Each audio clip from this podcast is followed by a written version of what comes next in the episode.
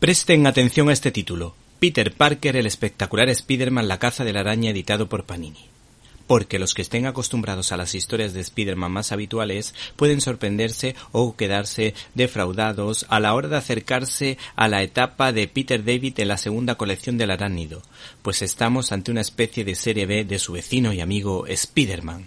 Y es que Peter David no era un guionista al uso, pues provenía del departamento de ventas de la compañía Marvel pero podemos decir que tenía el enchufe directo del editor en esos momentos del hombre araña, James C. Opsley, lo que le abrió las puertas, llegando a convertirse en autor de culto por su humor sofisticado y por sus continuos giros argumentales que te llegan a marear.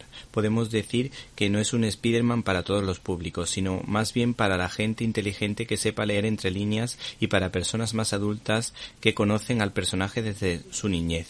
En mi modesta opinión, el éxito de Spider-Man radica en recalcar el tema de la relación con su tío Ben o la tía May. ¿Te está gustando este episodio? Hazte fan desde el botón Apoyar del podcast de Nivos. Elige tu aportación y podrás escuchar este y el resto de sus episodios extra. Además, ayudarás a su productor a seguir creando contenido con la misma pasión y dedicación.